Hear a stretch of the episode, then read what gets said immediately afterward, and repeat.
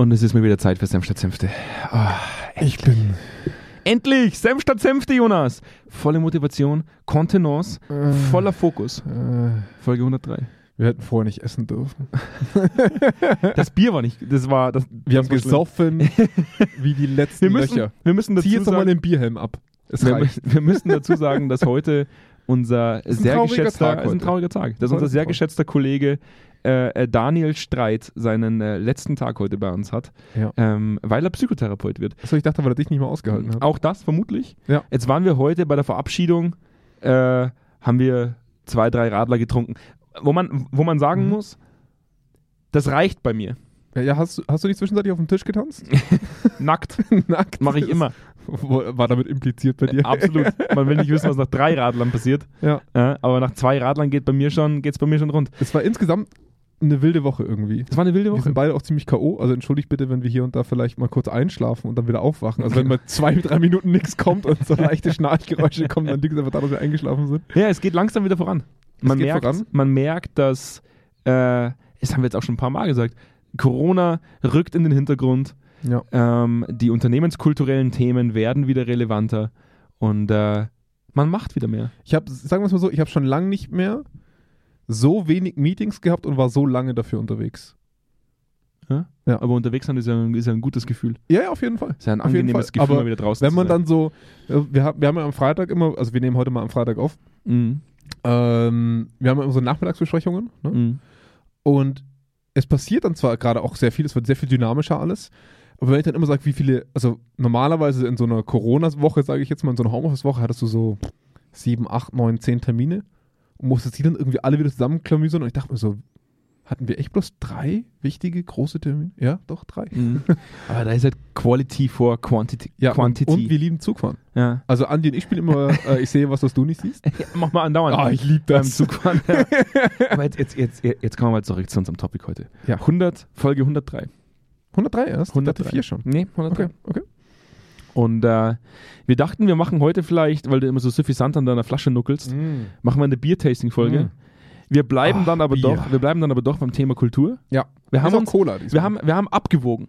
Mhm. Gehen wir auf ein lifestyleiges Thema? Aus. Dein Teams läuft die ganze Zeit mit, Herr Kerneder. Ja, weil unsere Kollegin Anna andauernd schreibt. Ich weiß nicht, Oh, ich äh, woran, so. das, woran das kommt. woher das kommt. Ähm, und äh, heute geht um äh, Employer Branding. Ja.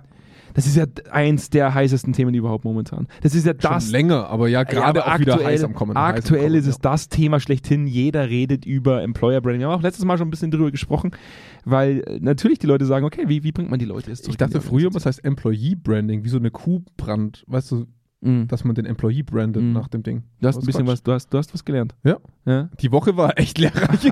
Absoluter Wahnsinn. Du hast, du hast in den letzten zwei Tagen wahnsinnig viel gelernt. Ja, also Folge 103 von der Honeymoon-Phase ins reale Leben. Krank, Wahnsinn. Krank. krank. Wer sich Einfach diese krank. Titel ausdenkt, das muss ein. Der sollte dringend schlechter bezahlt werden. Gut. Jetzt gehen wir erstmal in den. Jingle und dann gehen wir gleich in die Folge 103. Ich freue mich drauf. Ja. Bis gleich. Wird gut. Ciao, ciao. Direkt aus dem Büro von Zweikern. Kerntalk. Senf statt Senfte. Mit Andreas Kerneder und Jonas Andelfinger. Die frechen Jungs, die kein Blatt vor den Mund nehmen. Heute bin ich irgendwie weniger frech als betrunken. Ja, schwerst betrunken. Frech und betrunken. Ja. Das sollte unser neuer. Du bist da auch meistens auch ein bisschen vulgärer. noch, noch vulgärer als sonst. Ja, da kommt eine ganz andere Dynamik rein. Ja. Ja. Ich kann auch nichts dafür. Bei uns ist ja, bei uns ist so ein Weggang ja eher so ein Tag des, des Wie wenn die Feierns. Kinder ausziehen. Ja, aber so, so, so, ein Tag des Feierns. Man, Ja. man, auf der einen Seite weint man und auf der anderen Seite äh, reflektiert man demütig die gemeinsame Zeit. Ja, das ist wirklich wie wenn das Kind so erstmal auf die Uni geht und dann von daheim auszieht. Wahnsinn. Und jetzt Schon ist er flügge geworden. Jetzt ist er, wir haben ihn zu groß gemacht. Wir haben ihn zu groß gemacht. Ja. Ja, also äh, auch jetzt ganz offiziell in der Folge, damit es dokumentiert ist, äh, wünschen wir Daniel äh, natürlich alles, alles Gute äh, auf seinem weiteren Weg als Psychotherapeut. Ausbildung ist lang und anstrengend, aber es kriegt er bestimmt hin. Wahrscheinlich kommt er eh zurück, weil Zweikern einfach so wahnsinnig geil. Nile ist. Äh, Die sind so Nile. geil. Nile. Nile. Zwischen nice und geil. Wir sind, äh, ja, super Einfach Nile. Nile. Super Nile. Ich, ich, mir ist, mir ist was, was Spannendes passiert mit einer, mit einer äh, hochgeschätzten anderen Kollegin, die, die im HR-Bereich sitzt in einem größeren Unternehmen, ähm, mit der wir einen sehr, sehr engen Kontakt pflegen. Die uns vor zwei Monaten noch äh, im Ohr lag, dass sie sich so unglaublich freut auf ihre äh, neue Arbeitssituation, die bald Ja. beginnen wird. Das klang alles sehr gut. Das war also wirklich, da, ich, ich war selber schon on fire. Ja. So auf die Art und Weise, hey, woo! Ja, neue Arbeit. Ich dachte mir so geil, ich komme gleich mit. Du, hast, säufst in letzter Zeit aber auch sehr viel. du, du hast mich, Ja. habe hab ich mir gedacht. Ja. Jetzt habe ich vor einer Woche mit dir gesprochen oder vor zwei. mhm. Äh, War schon die Wahrnehmung eher so, dass sie gesagt hat, sie, ist, sie steht kurz vor der Kündigung. Mhm. Weil Nach, das wie viel, nach wie vielen Monaten? eineinhalb. Ja. Weil das reale Leben ganz stark abgewichen ist von dem, was, was, Bewerbungsgespräch was ne? Bewerbungsgespräch war, wie sie das alles am Anfang wahrgenommen hatte. Ja. Ähm, und da merkt man, wie wichtig dieses Thema äh, Employer Branding ist, wie wichtig diese, die, diese Themen sind, ähm, dass, man, dass man da ein Auge drauf hat und im besten Fall auch relativ schnell bemerkt, wann es irgendwo ähm, äh, ja, ich würde sagen, Defizite gibt, die man bereinigen sollte, weil genau Mhm. sonst so eine Ausgangssituation passiert, beziehungsweise so ein Endresultat passiert, dass man sagt Ja. relativ schnell, ich möchte hier nicht mehr sein. Und das ist ja, ist ja aus verschiedenen Gründen erstaunlich. Also wir haben ja mit, mit diversen Kunden auch schon das Employer Branding mal insofern angestoßen, dass ähm, wir bestimmte, also ich fange gleich mal anders an. Ein, ein Mitarbeitender, der, der auf einen Arbeitgeber trifft, wir nennen das, ich weiß gar nicht, ob das wirklich ein Begriff ist, wir nennen das bei uns Employee Journey, also die Reise eines Mitarbeitenden. Und die Reise beginnt ja logischerweise vor der Bewerbung schon. Also man lernt die Marke irgendwoher kennen durch irgendwelche Veranstaltungen. Man, vielleicht, vielleicht ist es ein, ein großer Hersteller von irgendwas, den man auch aus dem Fernsehen kennt oder aus dem Supermarkt oder weil man äh, in einem seiner Autos fährt oder was auch immer. Und die, das eigentlich Tolle daran ist ja, dass dadurch so eine Art Sozialisierung schon anfängt, bevor die Leute überhaupt ins arbeitsfähige Alter kommen. Mit Mhm. bestimmten Marken. Ne? Mhm. Das heißt, das Employer Branding beginnt schon weit, bevor die Person sich eigentlich überlegt, für diese Firma mal arbeiten zu wollen. Es ist ein wirklich ein Markentransfer in die Ebene. Und da wird auch relativ viel investiert. Wir haben schon viel darüber diskutiert. Ne, Noble Purposes und so weiter und so fort. Also sehr viel marketingtaugliche Dinge, Mhm. die die Brand erstmal in den Kopf der Leute hämmern soll, damit die was geil, damit die geil klingt. Mhm. Oder wie ich sage, Nile. Nein, damit die richtig geil ist. Und ähm, was wir bei vielen Kunden erleben, ist logischerweise, dass sehr viel in den letzten Jahren investiert wurde in das Recruiting und auch aktuell wieder wird durch das Wegfallen von Homeoffice und durch die neuen Anforderungen, die ja auch logischerweise auf das Recruiting getroffen ist in der Zeit. Und dass man natürlich auch da relativ viel abgreifen versucht über die Marke. Man Mhm. versucht abzugreifen, was die Marke schon scheint. Und Mhm. man macht tolle Veranstaltungen, tolle Messen, tolle Uni-Vorlesungen. Also Shining, Shining, Shining. Ne? Ja. Und ähm, die Bewerbungsphase läuft durch und auf einmal kommst du bei vielen Leuten in einen ganz anderen Kontakt.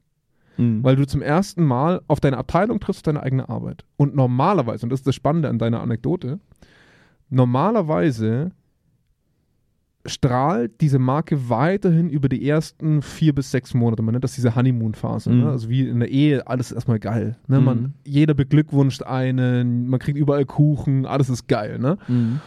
Und in dieser Phase auszuscheiden, ist höchst ungewöhnlich für viele. Leute, die sehr genau wissen, was sie wollen. Oder aber, wenn das Onboarding und die Phase dazwischen gar nicht so schön ist. Ne? Ja. Also wenn es schon sehr früh sehr schief abbiegt. Ja.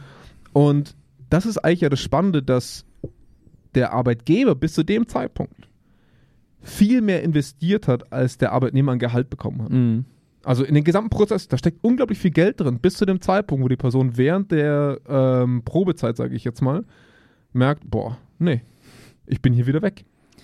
Äh, und, und stell mir vor, es ist eine Person und es ist ein großes Unternehmen. Mhm.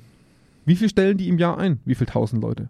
Mhm. Und wie viel gut qualifizierte Leute verlieren die, weil der Onboard, also weil der, weil der Recruiting-Prozess top funktioniert, die richtigen Leute reinkommen.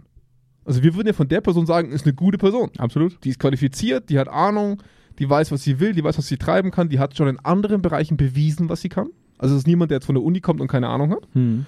Und, und wie, wie unglaublich schnell sowas runterfällt, weil eben nicht drauf geguckt wird, was passiert mit unseren Mitarbeitern, sobald sie einen Arbeitsvertrag unterschrieben haben. Ich bin da halt inzwischen der Meinung, dass man, dass man diese, also, wir hatten mal die Folge, kann, kannst du dich daran erinnern, dieses, dieses, diese Filet-Folge, dass man immer versucht, man so einzelne Teilgebiete rauszufiletieren und an denen zu arbeiten. Ne? Ja.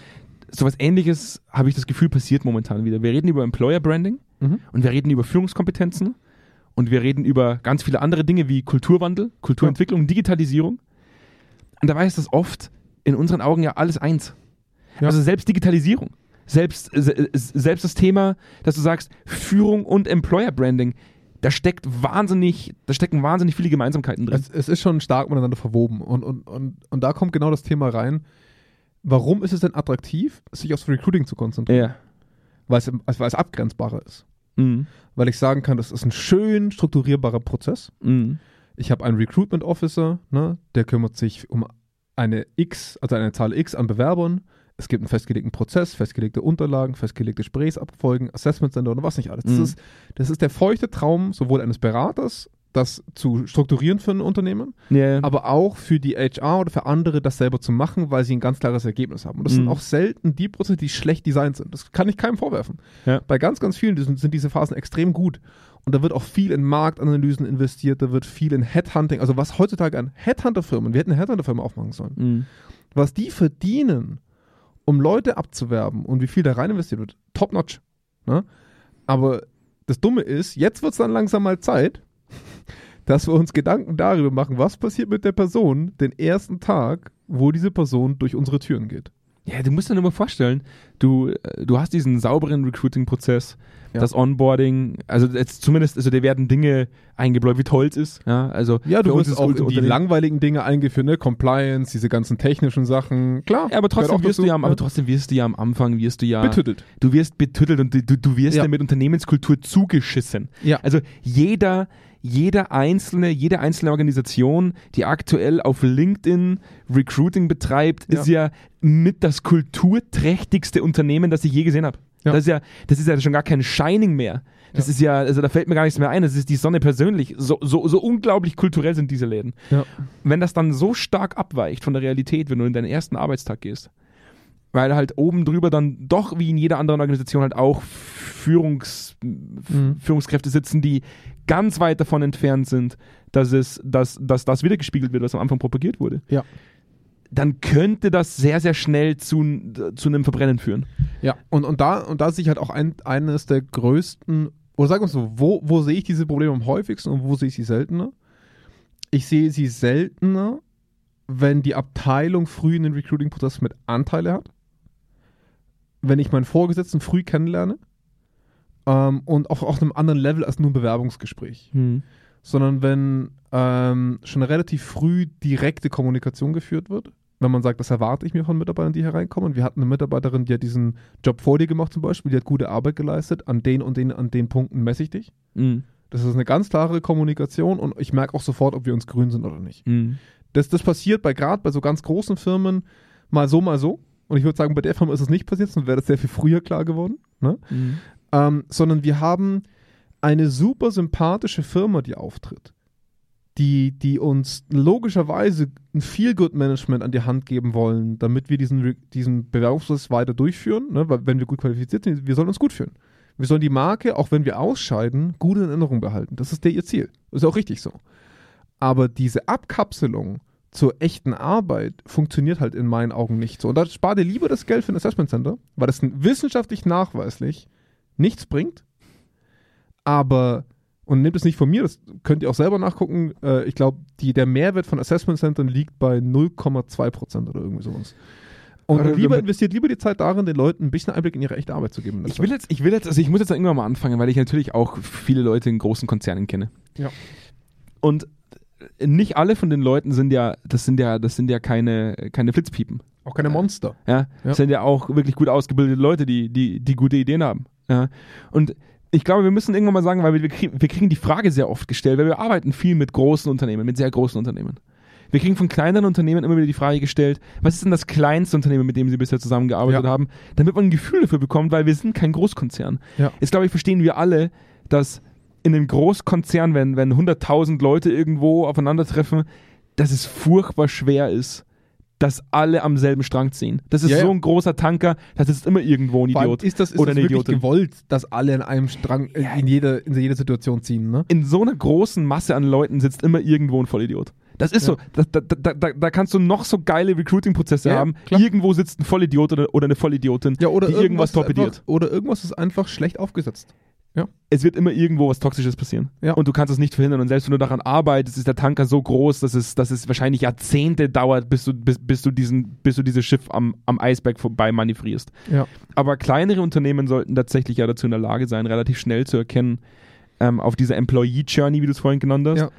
Wo entstehen Schwierigkeiten? Ab Ja. welchem Moment entstehen Schwierigkeiten? Wie lange dauert die Honeymoon-Phase an? Also Ja. zum Beispiel, ja, ab, ab wann können wir davon ausgehen, an realistische Daten zu kommen, die uns zeigen, wo wir Defizite haben und wie wir daran arbeiten können? Ich glaube, ich glaube, und da, und da kommen wir schon mal in eine, in eine Richtung, wo man vielleicht schon mal zwei.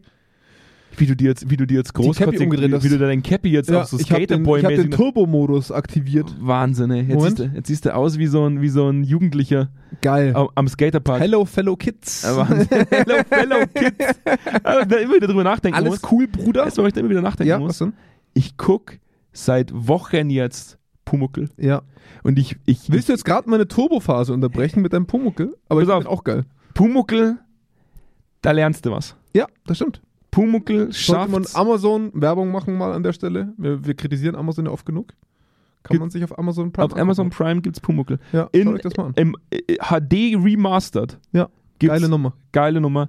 Kann ich nur empfehlen. Geht mal weg von RTL, schaut euch auf Amazon Prime Pumuckl an. Ja, auch wenn ihr woanders seid als RTL. Äh, Lohnt sich. nee, jeder ist auf RTL. Nee.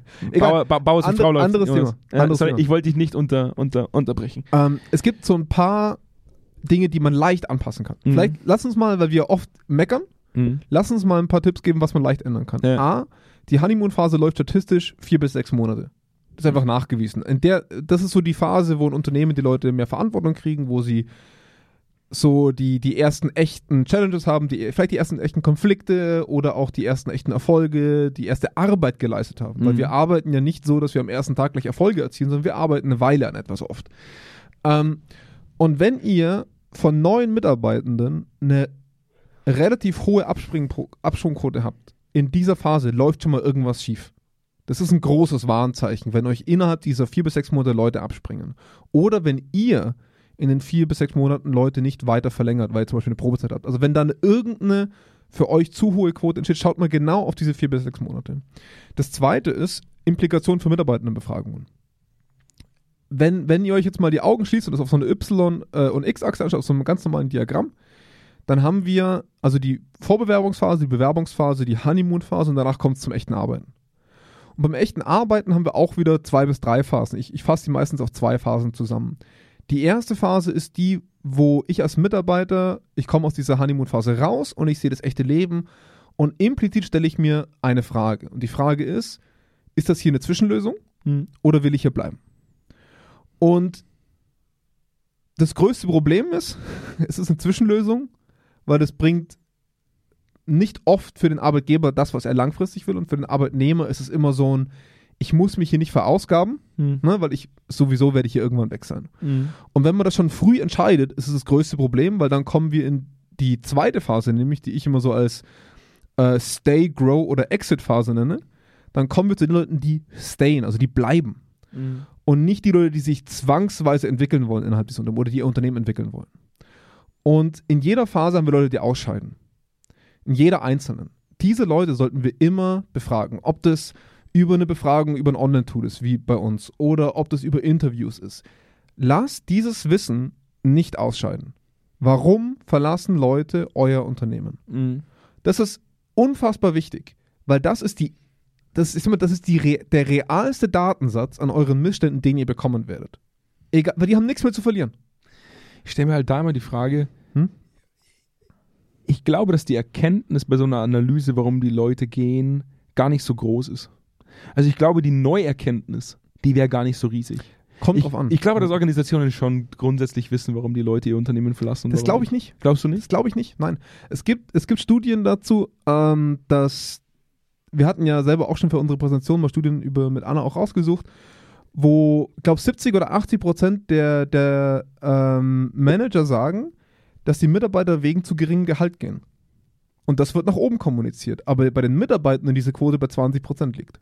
Ist total absurd. Mir hat letztens jemand gesagt, dass in Amerika ähm, es, eine, es eine Branche gibt, wo, wo aktuell so ein, so ein Kreislauf existiert, wo Leute praktisch sagen, ähm, sie wechseln, weil sie beim Mitkonkurrenten für die gleiche Arbeit und die gleiche Zeit 30.000 Dollar im Jahr mehr verdienen. Mhm. Ja, als, also, das Faszinierende ist ja, natürlich funktioniert es als, als, als Erstanreiz. Also, wenn jemand kündigt, weil die Führung scheiße ist, als Beispiel, und Mhm. geht in eine andere Organisation, weil da 30.000 Dollar mehr im Jahr geboten werden, dann suggerierst du ja der anderen Firma praktisch, die 30.000 Dollar mehr geboten hat, ah, das ist der Triggerpunkt, damit habe ich die Person jetzt bekommen.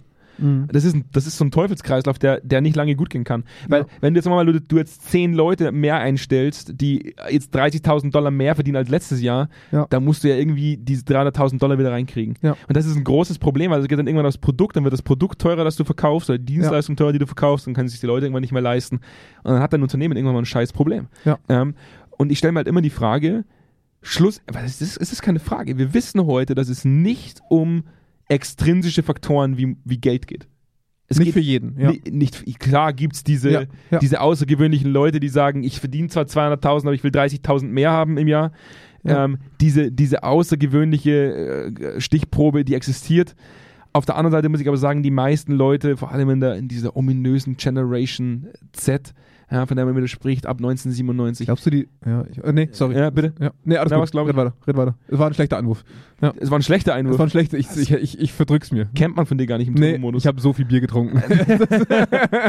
ähm, muss man ja tatsächlich sagen, ist der Anreiz ja heute ein anderer. Mhm. Ja, nämlich eben, äh, dass es sinnvolle Arbeit gibt Ja. und sinnvolle Arbeit ja immer ganz stark korreliert damit, komme ich mit meiner Führungskraft aus, gibt mir meine Mhm. Führungskraft diese, diese Autonomie, die ich brauche, sodass ich autonom arbeiten kann, mich selbst entwickeln kann. Ja? Und, Ja. und dieses, das versucht man heute irgendwie künstlich aufzubauschen über diesen Kulturwahnsinn auf Plattformen wie LinkedIn, dass Mhm. man sagt, hey, wir sind ein kulturträchtiges Unternehmen, hey, bei uns werden Führungskräfte äh, entwickelt. Und dann denke ich mir immer so, ja, jetzt gibt es aber heute ja die Möglichkeit auch zu prüfen, ob diese Entwicklung fruchtet oder nicht. Ja. Zu prüfen, sind wir wirksam in dem, was wir tun. Warum nutzt diese Möglichkeit niemand? Ich, ich weiß es auch nicht. Ich glaube, weil, weil das, wir hatten schon drüber geredet, ich glaube, dass es so ein, so ein Part der akzeptierten Kosten ist. Ich glaube, viele, viele Unternehmen akzeptieren einfach zu einem großen Grad Fluktuationskosten, die sie nicht müssten. Auch weil viele Mitarbeiter sich aufgrund dieser äh, eingetrichterten Sicherheit, sage ich jetzt mal, die ein Arbeitgeber liefert, oft diese Stay-Option wählen. Ne? Also einfach verbleiben und es gar nicht so auffällt. Ich glaube, was, was ein Arbeitgeber, der sich wirklich für sowas interessiert, der sollte sich, ich finde, vier Sachen sollte sich entscheiden. Das erste ist, er sollte Leute fragen, warum kommen sie ins Unternehmen rein? Hm. Warum gehen sie? Das sind zwei Eckpfeiler, die müssen einfach, die müssen rein. Ja. Weil du abgleichen kannst, wo ist der Bruch und zu welchem Zeitpunkt existiert der Bruch. Und das dritte ist, such dir eine Phase aus, in der, wenn, wenn du Mitarbeiter befragst, da werden tausend Variablen erhoben, die absolut irrelevant sind. Die wichtigste Frage für mich, die wichtigsten zwei, zwei Fragen für mich sind drin. Wo arbeitet die Person? In welchem groben Bereich? Und B, wie lange ist sie schon dabei? Weil ich hatte vorhin über die vierte Phase noch gar nicht geredet, wo, wo eine, für eine Person sich nämlich, die sich entschieden hat, ich will hier länger bleiben. Da entscheidet sich dann, ob die langfristig engagiert im Unternehmen arbeiten kann. Weil wenn wir Ergebnisse von Befragungen nach Kohorten trennen, Hm. dann werden sich unglaubliche Unterschiede aufweisen, dahingehend, wie bestimmte Umstände bewertet werden. Und deswegen sollte man, wenn man sich schon die Aufgabe, die den Aufwand macht, Variablen zu erheben und, und also Variablen im Sinne von Alter, Geschlecht darf man ja nicht mehr, aber solche Dinge, ne, Betriebszugehörigkeit, Einkommensklasse oder was auch immer. Einfach nur zu fragen, in welchem Bereich und zu welcher Betriebszugehörigkeitskohorte gehörst du Hm. um dann, weil da entstehen für jede dieser äh, Meilensteine in dieser Employer, äh, Employee Journey entstehen ganz andere Fragestellungen, die für die Person wichtig ist. Für die Person entstehen ganz andere entscheidende Fragen. Äh, jemand, der 20 Jahre im Unternehmen ist, stellt sich ganz andere Fragen über seinen Arbeitgeber wie jemand, der seit zwei Monaten Ey, da komm ist. mal, da machen wir das. Spielen wir das mal durch. Wir haben jetzt die, den Organisationsbereich, der die Cash Cow in der Organisation darstellt. Ja. ja die absolute Cash Cow. Ja. Wenn eine Führungskraft, die seit 20 Jahren da ist, ähm, von der die Organisation weiß, ja, Da läuft es nicht so. läuft halt nicht so. Ja. ja? Und du machst jetzt so eine Analyse bei Leuten, die jetzt neu in die Organisation reingekommen sind, in diesen, in diesen Cash-Cow-Bereich. Mhm. Ja. Und die sagen, ja, läuft halt nicht so. Ja, wir gehen wieder. Ja, wir gehen halt Die wieder. Hälfte von uns verlässt das Unternehmen nach zwei Jahren. Was machst du jetzt? Genau. Und wir, also Ja. sag's mal so, das ist keine hypothetische Ding, die da Andi gerade aufstellt. Das müssen wir auch sagen. Wir hatten diesen Fall schon. Das passiert andauernd. ja. Die Frage ist, was tust du dann? Genau. Und was viele Unternehmen machen, die wir, die wir kennen und was wir auch schon erlebt haben, ist, dass sie das Prinzip der versunkenen Kosten beibehalten. Also das heißt, mit den Fluktuationskosten leben sie schon seit einiger Zeit, weil diese Führungskraft schon seit 20 Jahren da ist. Ne? Das heißt, so blöd es klingt, diese Kosten sind eingepreist. Ja, Für sie in ihrer Bilanz. Ja. In der Bilanz sind sie eingepreist. Und die, die entscheidende Frage ist, wenn wir wirklich mal Maß anlegen, ne? also mal ganz, also was wir ja nicht machen, wir sind ja keine ökonomischen Berater, Ja. Aber wenn man wirklich Maß anlegen würde und sagen würde, wie viel kostet die Abfindung, wie viel kostet es eine neue Führungskraft mit der gleichen Fachkompetenz, damit dieser Cash-Bereich auch weiterhin den nötigen Cash generiert, denn dafür existiert dieser Bereich. Wie viel kostet es, diese Person durch einen Headhunter zum Beispiel zu bekommen? Wie viel Abfindung müssen wir der Person zahlen, um sie rauszuwerfen? Mhm. Das ist mal eine ganz pragmatische Frage. Versus, wie viel kostet es, dass unser Organisationsentwickler, Berater, ähm, Recruiting Officers ne, kontinuierlich Energie und Geld in diesen Bereich schmeißen, in der Hoffnung, dass was hängen bleibt. Mhm. Und das skalieren wir jetzt mal auf 10 Jahre oder 20 Jahre, bis diese Person in Rente ist vielleicht. Und dann müssen wir uns wirklich fragen, lohnt sich das? Weil wer jetzt, und und das ist die Umkehrschlussfrage. Welcher der neuen Mitarbeitenden, die nicht länger als zwei Jahre bleiben, wer ist denn der, der geht? Derjenige, der geht, ist der, der ambitioniert ist. Der, der bleibt, ist der, der sich abfinden kann mit Situationen. Ja, Du sagst immer, du sagst immer grundsätzlich bei Befragungen und bei Analysen, die wir durchführen, befrage nur das, was du verändern kannst. Ja. Grundsätzlich würde ich das erweitern und würde heute sagen, befrage nur das, was du verändern willst. Warum sollte ich, warum sollte ich eine Analyse schalten, in der, in der zum Schluss ein Führungsdefizit als Hauptgrund für Fluktuation herauskommt, wenn ich eh im Vorhinein ganz genau weiß, dass ich diese Führungskraft niemals rausschmeißen werde, weil sie, weil sie einfach unglaublich viel Kohle generiert. Vielleicht, weil du glaubst, dass du die entwickeln kannst.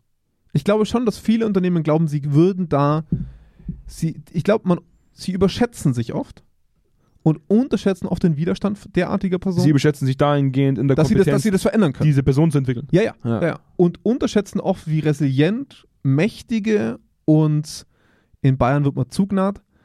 Äh, Das versteht das definitiv versteht keiner, ne? jeder Engstirnig. nicht mehr hinter Rosenheim. Eng, engstirnig? Ist das richtig? Engstirnig. ja. Engstirnig, ist das richtig- Engstirnig zugnad. Ja, genau. ähm, also Leute, die einfach per se ihren Machtbereich erhalten wollen und keinen Bock auf deine Scheißentwicklung haben. Mhm. Und das wird oft unterschätzt. Und natürlich wird dann oft die Rede geschwungen, ja, dann müssen solche Leute gehen. Aber, Butter bei der Fische, ne? um mal aus dem Bayerischen rauszukommen, wenn diese Person, sagen wir mal, es wäre ein Vertriebsleiter, wenn der sein Cash abliefert, sticht Ober unter. Immer. Unter ist definitiv seine personelle Führungsmöglichkeiten und Ober ist immer der Umsatz, den er liefert. Aber, und das ist, davon bin ich überzeugt, wenn man sich anschaut, wie viel Kosten diese Person indirekt verursacht, Mhm. durch Fluktuation, durch gehemmte Vertriebler, die nicht unter dieser Person wachsen, denn autoritäre Führungskräfte, ne? Mhm. wir sehen es gerade in der Weltpolitik, autoritäre Personen lassen niemanden nachwachsen. Mhm. Da gibt es niemanden in der zweiten Reihe, der stark ist, der kompetent ist, weil sie vor diesen Leuten Angst haben. Mhm. Weil diese Leute ihnen ihre eigene Macht unterwandern. Mhm.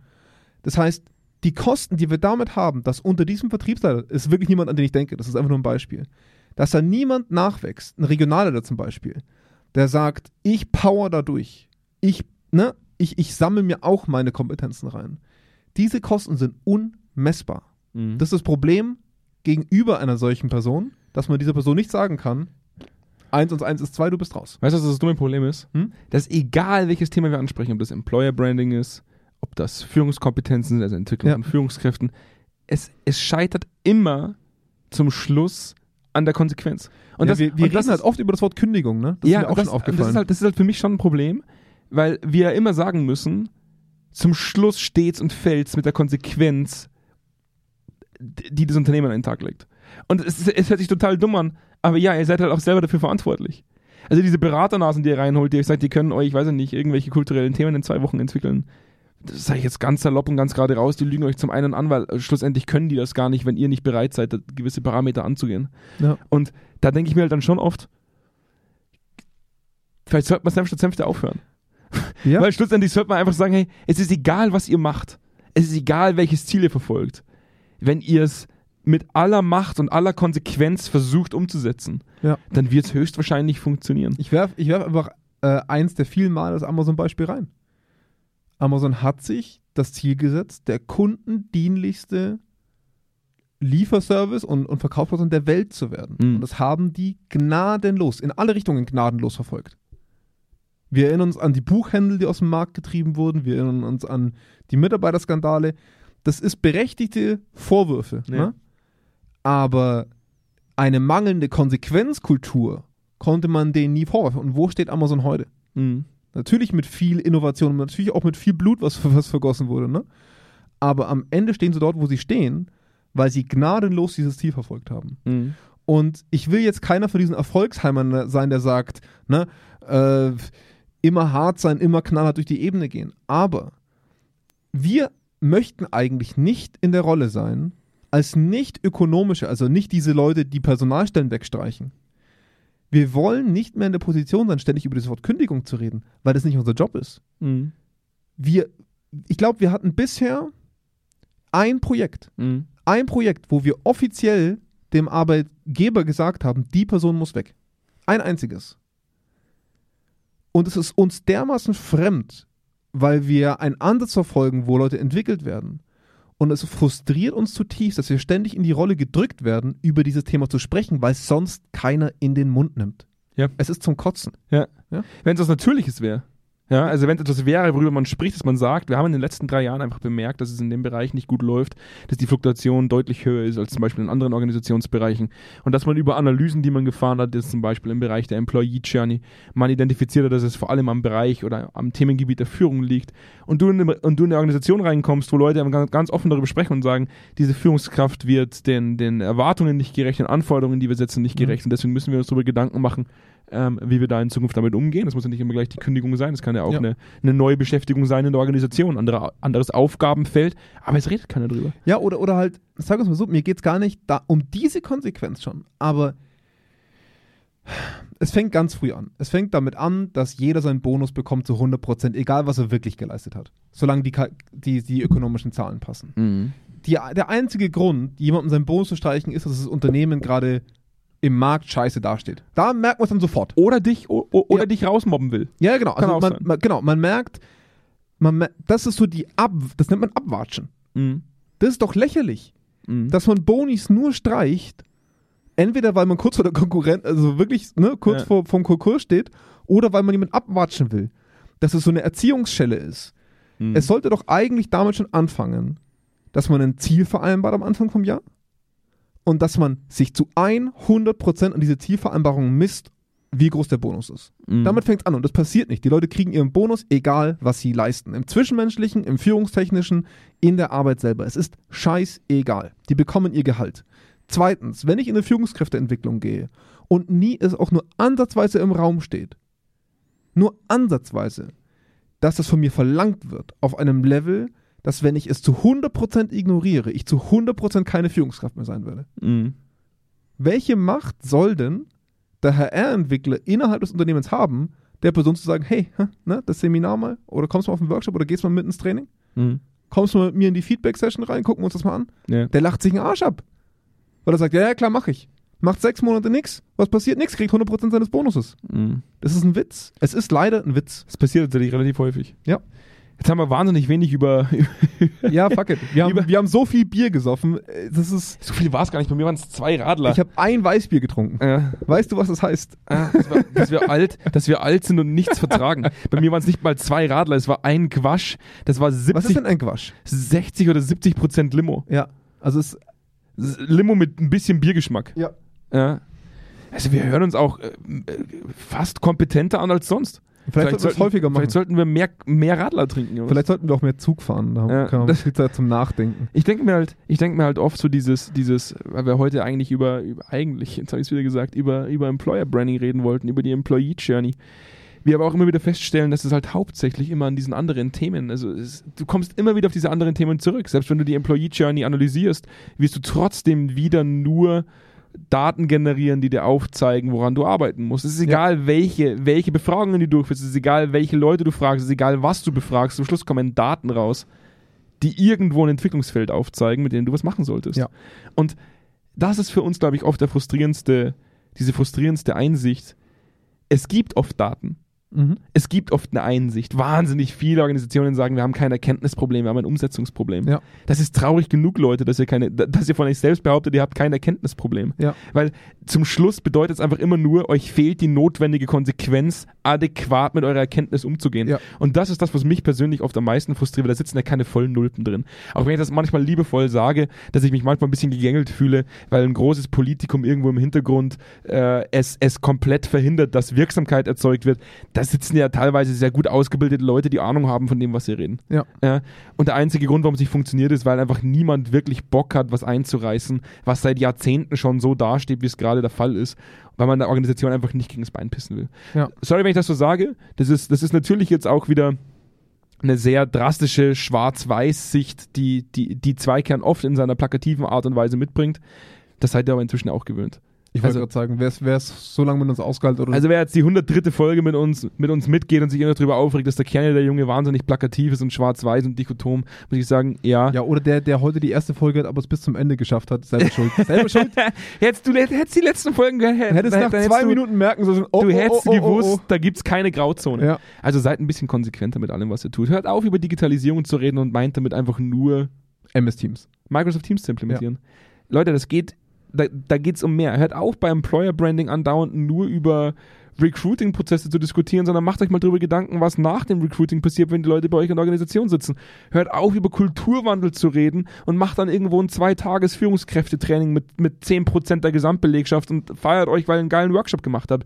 Ganz ehrlich, Kulturwandel ist mehr als einfach nur Führung zu entwickeln. Employer Branding ist mehr als einfach nur Recruiting-Prozesse zu optimieren. Genauso wie Digitalisierung mehr ist als einfach nur Microsoft Teams zu implementieren. Und dieses Kleindenken und dieses immer nur den nächsten Schritt gehen, um nicht das nächstgrößere Fass aufzumachen, wo dann vielleicht irgendwo was rausquillt, was man nicht mehr aufgehalten bekommt, das ermüdet mich. Ja. Es ist furchtbar ermüdend. So ermüdend, dass ich heute beim Essen im Restaurant, wo wir, wo wir, wo wir den Radler getrunken haben, mich so dermaßen vollgesaut habe an meinem Nur T-Shirt, deswegen. dass ich, ja, so, so da hast du an die Employer, hast du an die Employee Journey gedacht und hast in den Salat reingepfeffert wie ein in Blöder. dem Moment, wo ich in den Knödel gebissen habe, Ja. habe ich drüber nachgedacht, Employer Branding ist in mir runtergefallen und ich habe mich mit Soße vollgekriegt.